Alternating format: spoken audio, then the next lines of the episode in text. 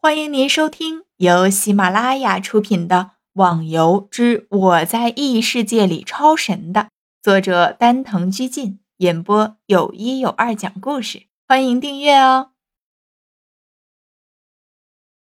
第二百二十七集，这些人自然就是江湖中各大行会聚集起来攻打光明顶的人员，在中间的一处宽大的帐篷内，围坐了很多的人，而这些也都是各大行会的龙头。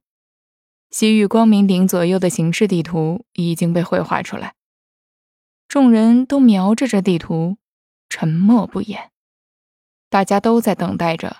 这来临的一刻，江湖中的太阳逐渐升起，微弱的阳光还是给予了人们温暖的感觉。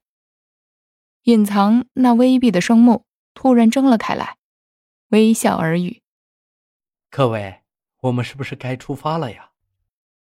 天亮了，自然也到了行动的时刻。这些行会的老大都回到了各自的行会人员中。隐藏看着自己手中的羽扇，暗自苦笑。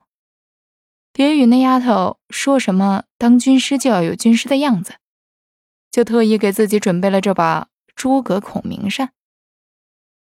可拿着扇子也要有相配的衣服吧？现在自己穿了这一身的休闲装，再拿着把扇子，真是不伦不类。走出帐篷之外，看着周围那激动异常的人群。隐藏微微的叹了口气，在人数上，的确是超过了光明顶。可是自己还有个忧虑，那就是高手的数量。上次的争斗中，光明顶的高手一个都没有出现，而玩家的高手可是死伤半数。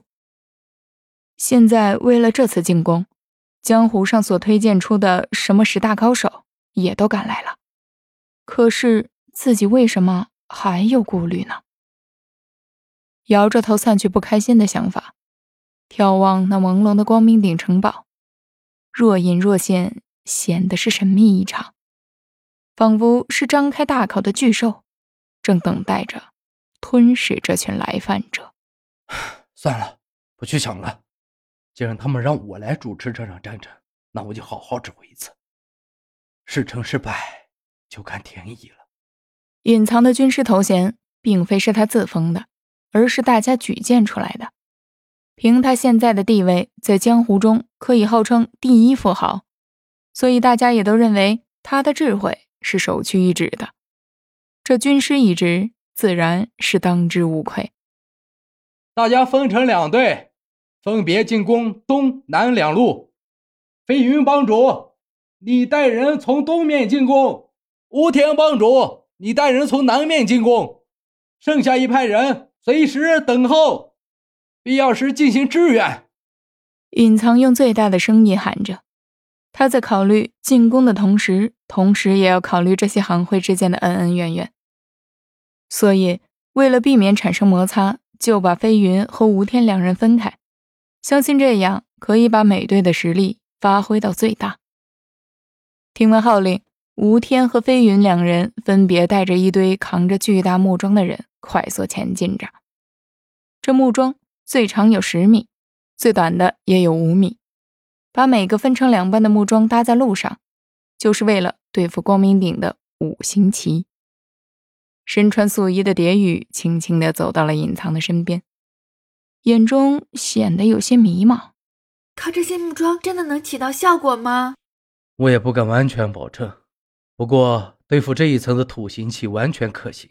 经过我的考察，土行旗在地下挖的洞只是一些通道，范围并不大，而这些路桩子可以形成一条通道，轻功不错的玩家可以很轻松的过去。至于后面的，至于后面，只能看他们的随机应变了，我也无能为力。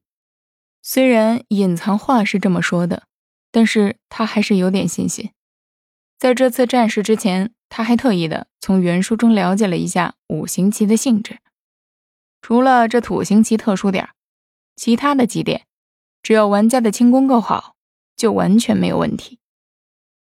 战事一开，周围响起阵阵的隆隆声，无数的木桩扔在地面，飘起漫天的飞尘。大家都顾不得这些，拼命的往地上砸着木桩。时间一长，效果果然出来了。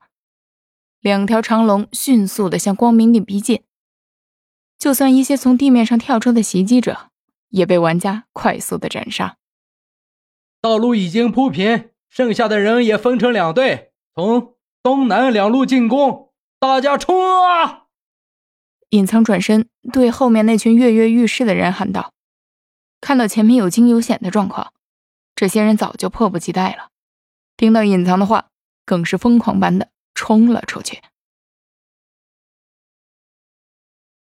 听众小伙伴，本集已播讲完毕，请订阅专辑，下集更精彩哦。